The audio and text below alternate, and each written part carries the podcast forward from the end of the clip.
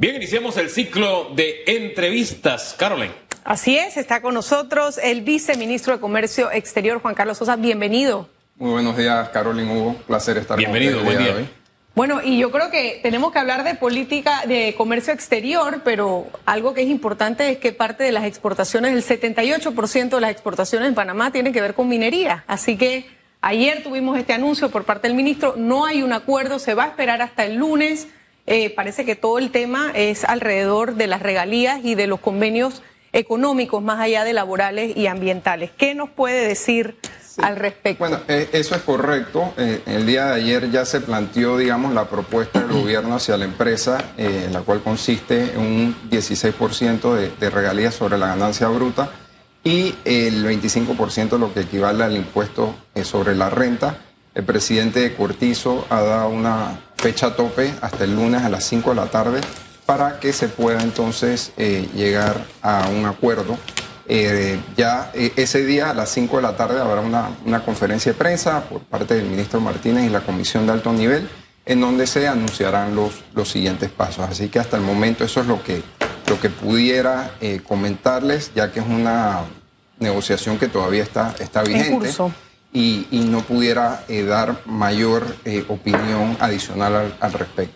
ayer más que darse a conocer a la empresa, se le dio a conocer a la opinión pública. Y el gobierno lo que dijo es no nos podemos mover más. Es decir, ha habido una puja y repuja y se asumió una posición que en una negociación es una de las herramientas, una posición de fuerza. Esto es y no puedo más. Eh, a mí lo que me deja un sinsabor, más allá de que nos llama la atención la propuesta, nos parece justa, qué sé yo, todo lo que sea ganancia para el país y demás, es que aquí permanentemente le hemos pedido al gobierno que en este tema no actúe como en Panama Ports, ya que en este decidió de que ponerse los pantalones, que no lo hizo con Panama Ports, les decíamos, sean transparentes, manténganos informados. Se nos dijo, bueno, en lo laboral llegamos a acuerdo, qué bien. Bueno, eso no es sorpresa, casi ni siquiera es noticia. ¿Por qué? Porque ya se había cumplido una etapa en la que no se le podía dar ventajas a la empresa. Ya la contratación tenía que ceñirse al código de trabajo. O sea, si no lográbamos eso como país, apaga y vámonos, ¿verdad? De ahí a cuentagotas llegó información y ahora nos llega este ultimátum, cuando nos decían que no, este mes debemos estar cerrando, como que todo era paños y manteles. Y de pronto vi una posición de fuerza. Una posición de fuerza donde el país, claro está, está pendiente de que nosotros salgamos ganando frente a la empresa. Pero es, ese salto de todo está bien, a este es un ultimátum, no sé, le deja a uno un sabor extraño que no se lo dejaría si la información fuera fluida y constante. Y aquí le poníamos el ejemplo de los tratados Torrijos-Carter. Después de cada ronda de negociación, los negociadores decían al país dónde estamos. Y entendíamos cuando Panamá decía no a esto, no a aquello, las posiciones de fuerza propias de una negociación. ¿Por qué ese manejo tan en silencio de la negociación? Bueno, yo, no diría que en silencio, eh, siempre después de, cada reunión ha habido eh, conferencias de prensa. El día de ayer se, dio detalles de, lo que se ha conversado.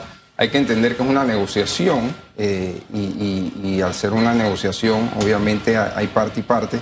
Pero yo creo que ya eh, al día lunes a las 5 de la tarde todo se, se va a, exponer eh, por medio de un comunicado de prensa, por una conferencia de prensa por parte del ministro y, y, la comisión de alto nivel.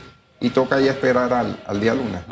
Cuando se habla de este tema de negociación, dice, bueno, es una negociación, no se puede revelar mucho, que mira que puede perjudicar la negociación en temas cuando se trata del país, no funciona eso. Eso funciona para, para qué sé yo, un acuerdo entre privados, empresas, qué sé yo, una convención colectiva, una cosa como esa. Pero en los asuntos del país, no. Tienen que ser informarnos minuto a minuto cómo avanza la negociación. Ahora bien, cuando uno asume una posición de fuerza, es porque uno tiene un plan B.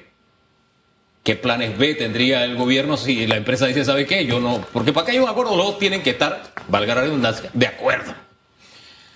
¿Cuál sería el plan B del gobierno si la empresa dice, no, no, no, yo no. Si no, hay, si no ceden. No, no doy para tanto. Esto está muy lejos de lo que habíamos acordado originalmente o del acuerdo original. Bajen un poquito más. Si la empresa asume esa, supongamos que asume esa posición, ¿cuál sería el plan B del gobierno cuando ya ha dicho públicamente, Hasta aquí. Hasta aquí. Esto es lo último. ¿Cuál es el plan B?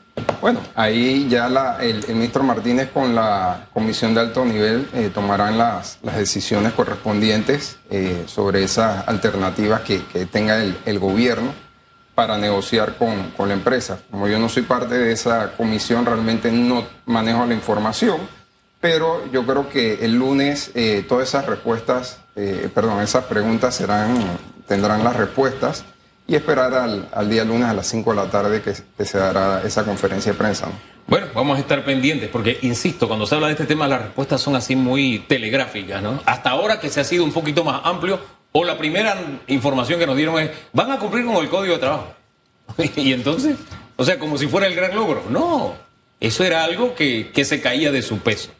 Ahora que hemos asumido esta posición como país, entonces estaremos pendientes de que los mensajes sean todavía, no sean tan Ayer se dio buena muestra de que no será tan telegráfico.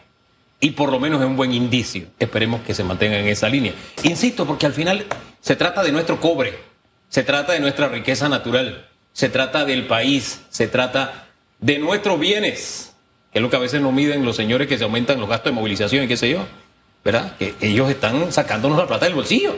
Entonces acá lo que están negociando es algo que nos pertenece a todos, señor viceministro.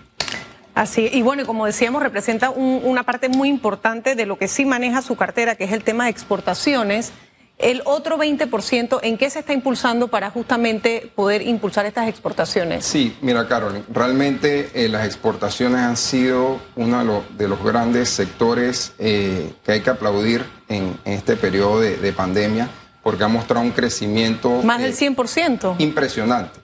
Y eso es sí, con cobre, pero si restamos el cobre, productos como banano, aceite de palma, eh, sandía han crecido enormemente. Nada más para que tengas una idea, este año, al mes de noviembre, hemos crecido 13% versus el 2020 en productos que no son en base a cobre, alrededor de 680 millones de dólares. Eso es la cifra más alta que hemos tenido desde el año 2015. O sea, ya estamos hablando de tiempos antes de pandemia en donde eh, los últimos años hemos eh, visto ese crecimiento en nuestras exportaciones.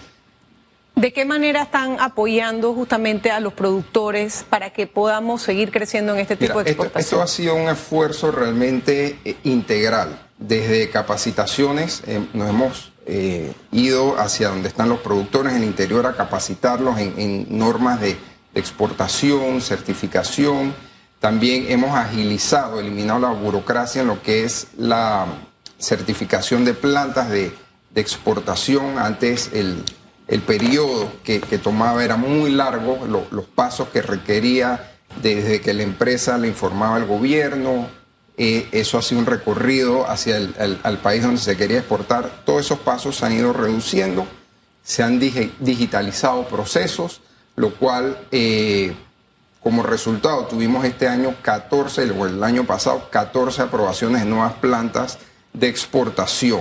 Así que hemos eliminado la burocracia, hemos eh, digitalizado procesos, hemos estado también eh, capacitando al exportador, también con la nueva oficina de inteligencia comercial Intelcom, hemos eh, dado herramientas a estos exportadores en materia de información de mercados, información de compradores, eh, normativas que se necesitan para exportar a ciertos mercados. Entonces realmente ha sido un, esfuerzo integral en, el área de exportaciones, eh, que es uno de los ejes principales en el desarrollo de cualquier país, lo que es exportaciones y manufactura, que me lleva a la otra parte eh, con la ley EMA, que este, este año que pasó tuvimos la primera licencia de ley EMA, una empresa de Holanda, con una inversión aproximada de casi un millón de dólares también eh, con el nuevo, eh, con el régimen SEM.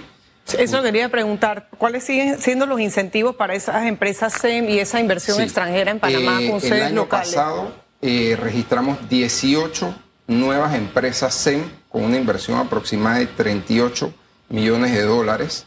El ritmo histórico que llevamos de aprobación de licencias SEM en esta administración es mucho más alto en las últimas dos administraciones, casi un 20% más de empresas que hemos registrado, incluso en pandemia, que eso es, es, ha sido bastante complicado.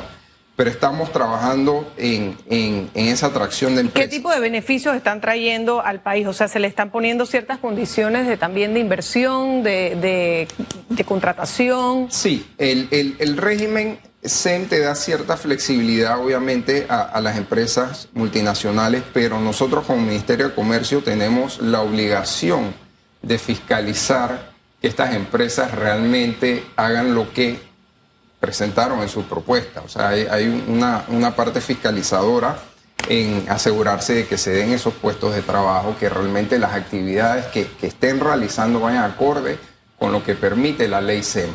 Pero te puedo dar eh, casos de éxito de, del año pasado, por ejemplo, la empresa GlaxoSmithKline eh, movió muchas de sus operaciones del Caribe y Centroamérica hacia Panamá eh, por medio de esta SEM y vemos mucho potencial también en este tipo de empresas para más adelante realizar manufactura a través del régimen EMA en nuestro país, que es el segundo polo de mayor creación de, plazas de empleo para un país. Tenemos las exportaciones, la manufactura y obviamente también el turismo. ¿Qué meta tenemos en exportaciones para este año? Mira, la meta es seguir obviamente creciendo. El, año pasado, obviamente, eh, si ponemos eh, cobre con, productos no derivados del cobre, crecimos eh, más del 100%. Eh, por primera vez exportamos más de 3 billones de dólares. para este año, obviamente, las expectativas son seguir creciendo, no solamente en, productos derivados de cobre, sino en, en todos los otros productos.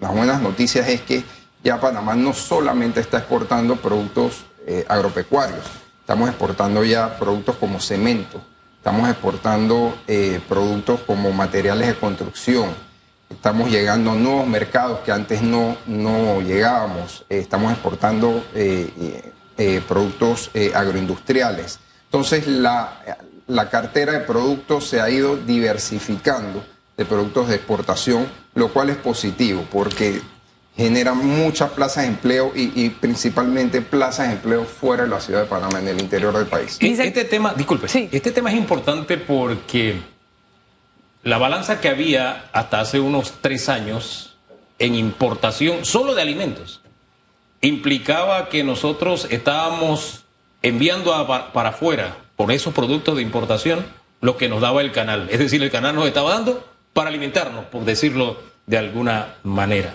Esa balanza de qué forma ha cambiado importación versus exportación, vamos a hablar de alimentos, por ejemplo. ¿Cómo andamos en esa materia? Bueno, eh, siendo Panamá un, país pequeño, obviamente eh, va a haber una balanza desfavorable. Siempre vamos a importar más de lo que vamos a exportar. Sin embargo, hemos ido recortando ese, ese camino. ¿no? Eh, también hay que hablar de defensa comercial. Esta administración ha, ha sido muy eh, enfática en, proteger el, sector agropecuario.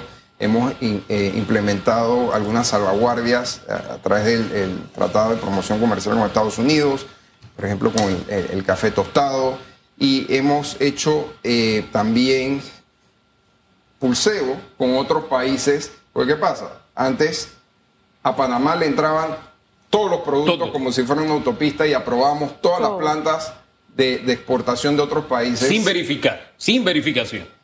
Y ahora, ¿qué estamos haciendo? Bueno, por decir un, país, eh, Costa Rica, ¿te quiere exportar acá? Bueno, yo también quiero exportar allá, apruébame mis plantas. O sea, ahora hay un pulseo y hay una negociación, porque antes no se daba eso, aprobamos todo y, y en los otros países nos trancaban todos nuestros productos.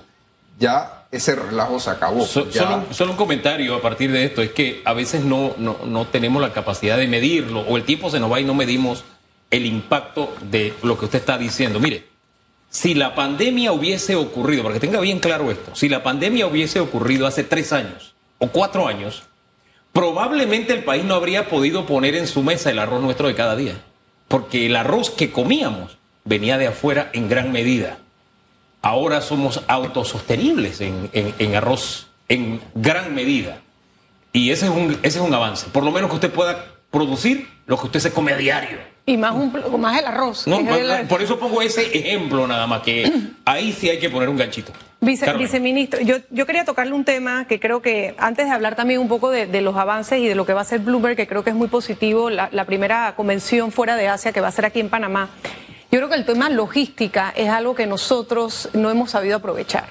Eh, sabemos que es algo de lo que tenemos que desarrollar como país, tenemos una ventaja competitiva con nuestra ubicación sin embargo, no hemos podido eh, buscar esa fórmula de poder hacer esos ensamblajes aquí, eh, que vengan las cosas medio hechas y exportar desde acá. También tengo entendido que aquí la carretera es muy costosa por kilómetro eh, el poder transportar desde el Caribe hasta el Pacífico y viceversa para poder hacer este tipo de cosas. ¿Cómo se está moviendo hacia este esta nueva desarrollo de logística y de manufacturación aquí en Panamá? Eh, con las ventajas competitivas que tenemos a nivel de puertos y a nivel de, ubicación. Bueno, Panamá en estos momentos cuenta con una grandísima oportunidad con el tema de nearshoring, que es básicamente acercar la manufactura a sus mercados eh, destinos. Eh, todos sabemos el, tema geopolítico que está sucediendo ahora mismo entre Estados Unidos y China. Y Estados Unidos ha llevado a cabo una iniciativa de tratar de mover cierta eh, cantidad de su manufactura de las empresas de Estados Unidos hacia América. Y Panamá es uno de los países eh, eh, que, están siendo seriamente evaluados para que sea un hub de manufactura de empresas de Estados Unidos. Incluso el, presidente Cortizo ha promovido lo que es la, alianza o el triángulo de países democráticos, República Dominicana, Costa Rica y Panamá, para que en bloque negociemos o promovamos esta iniciativa de nearshoring con Estados Unidos para atraer esas eh, empresas. ¿Y cómo van esas negociaciones? Porque, por ejemplo, cuando fue también la ampliación del canal, puertos como Buenaventura en Colombia se pusieron las pilas. O sea, nosotros a veces como que nos quedamos tres, días tarde, eh, cuando se están haciendo todas estas oportunidades y sabemos que esta es una oportunidad enorme que tenemos como país y que tenemos muchísimas ventajas también por nuestra situación política a diferencia de otros países de la región. No, definitivamente. Eh, y, el hecho de que el, número de carga o el, movimiento de carga aumentó en pandemia es muestra de, la resiliencia del, sistema logístico eh, panameño. Obviamente el canal sigue creciendo, pero todo esto nos lleva a lo que comentaste, a Bloomberg. El, hecho de que Bloomberg haya escogido Panamá es parte de eso, porque ven en Panamá un país estable, un país con eh, paz social, con estabilidad económica, con una posición estratégica que va a jugar un rol a futuro en cómo se van a manejar todas estas cadenas de suministro y cómo se va a manejar todo este ciclo de, logística. Y, como bien dices, es la primera vez que este foro sale de Asia es porque están viendo ahora en, Panamá, en Latinoamérica, oportunidades que antes se veían en Asia, pero ahora las están viendo y específicamente en Panamá. ¿Cuándo, ¿cuándo será este foro y, en qué consiste y cómo, cómo nos va a beneficiar? ¿Va a ser presencial? ¿Va a ser virtual? El foro eh, será para el mes de mayo. El plan es que sea presencial. Eh, este es el, el foro más prestigioso del mundo a nivel de, negocios y, de personas, el, tipo de personas que, vienen a este foro. Eh, para que tengan una idea, el, foro representa el 83% del Producto Interno Bruto mundial. Entonces estamos hablando de, gente billonarios que, que, atienden este foro y, y la oportunidad que tiene Panamá de mostrarle a este tipo de personas, a este tipo de empresas, todo lo que tenemos que ofrecer eh, no, no se le puede poner un precio. Realmente es una vitrina que nos va a colocar en los ojos de los inversionistas del mundo. Ay, ojalá que no estén los huecos en la calle. ¿Cómo? Ojalá que no estén los huecos en la calle, que esté bonita la bueno, ciudad. Aquí hemos criticado el tema de los huecos y yo le voy a ser franco. He visto primero que los que tapan huecos se graduaron, porque la queja que teníamos era los pocos que estaban tapando, te lo convertían en un promontorio, o sea, era otro problema el que te causaban a quienes nos desplazamos por ahí. Pero, estoy viendo que se están moviendo a lo largo de la ciudad, así que Dios quiera que de aquí a allá tengamos una, Oye, mejor tenemos que dar nuestra mejor cara y tenemos que justamente aprovechar estas oportunidades donde tenemos todos estos inversionistas para que no solamente vean una ciudad limpia, bien, sino que justamente vean un país organizado. esto es un proyecto país y, como panameños, o sea, olvidémonos de, de, gobierno, de partidos, como panameños necesitamos sentirnos orgullosos de un evento de esta categoría se va a dar en Panamá y como bien dices, tenemos que dar la mejor cara. Ahora bien, eh, Caroline tocó un tema de cómo, por ejemplo, en materia portuaria, otros países le sacan beneficio a Panamá. Colombia Sí, está invirtiendo más de 600 millones de dólares en un puerto, me- en mejoras del puerto de Antioquia. Ellos tienen su propia competencia entre puertos. Pero si hay algo que Colombia ve- vende como una ventaja comparativa, es precisamente que ellos están cerca del canal de Panamá. Eh, nosotros no necesariamente logramos las mayor- mayores ventajas. Digo, ahí está la forma en que manejamos el Panamá Ports, el caso Panamá Ports, que así como se había modificado en varias ocasiones, se podía modificar a favor del país y prohibirle que presionara, la empresa presionara para que haya más competencia, o sea, para que haya más oferta portuaria. ¿Por qué otros países, incluso Jamaica, le saca esa ventaja comparativa a Panamá y a veces nosotros panameños no tenemos, no mostramos la capacidad de hacerlo? Yo, yo no diría que le sacan esa ventaja competitiva. Digo, cada país, eh, obviamente, como decimos en buen panameño, va a barrer para adentro y, va a promocionarse de la manera que ellos consideren necesario. Pero yo creo que el, el- el sistema logístico de Panamá sigue siendo muy robusto, eh, sigue siendo eh, referencia eh, a nivel regional de, de ser uno de los mejores. Tenemos los puertos con mayor eh, movimiento de carga de la región. Así que eh, en materia, digamos, portuaria, eh, logística, yo creo que seguimos siendo referencia a nivel no solamente regional, sino a nivel mundial. Y, y te puedo decir que, que ahora que hemos estado ya viajando, estuvimos en, en Singapur para el foro de Bloomberg, desde afuera nos ven muy bien, o sea, nos ven como un país eh, pujante, Nos- nos vendemos bien. dinámico, que a veces eh, localmente no- nos vemos peor eh, y a veces es triste, ¿no? Que, que afuera te, te dicen todas las bondades del país y a veces adentro... Lo, que pasa es que nosotros que estamos aquí, no es que nos veamos mal. Un optimista bien informado sabe, por ejemplo, que nosotros podemos lograr mejores ventajas. Si, por ejemplo, y vuelvo a citar Panamá Ports, yo no condeno a la empresa, la empresa defendió sus beneficios, ellos querían salir bien e hicieron todo lo que tenían que hacer. Sus ejecutivos y negociadores, wow, bien por ellos. Lo que nosotros necesitamos en la contraparte es que un gobierno asuma la misma posición para que nosotros saquemos más ventaja. Ese es el detalle. Puede que estemos bien, pero es que podemos estar mejor. Ah, Ese es el detalle. Es así. Y esa es una muestra, wow, yo creo que es histórica. Podemos estar mejor y yo creo que hay oportunidades que ojalá las aprovechen como gobierno y, y también obviamente todos como, como inversionistas y toda la empresa privada en lo que va a pasar aquí y que sí se pueda explotar un poco más el tema de logística, que se pueda ver esa, ese transporte entre el Caribe y el Pacífico que siempre ha sido como un talón de Aquiles por, la, por el acceso, por, por la movilidad y por el precio, que tengo entendido que es bastante eh, costoso en comparación con otros países que están tratando de competir con nosotros. Así que me parece positivo y esperemos que de verdad esta, esta convención de Bloomberg sea todo un éxito, como bien dice, no para un gobierno, sino para un país entero. Esa es la esperanza que tenemos, de verdad, señor viceministro. Gracias por haber estado Muchas aquí gracias por haber Muchas estado gracias a aquí. ustedes por el espacio.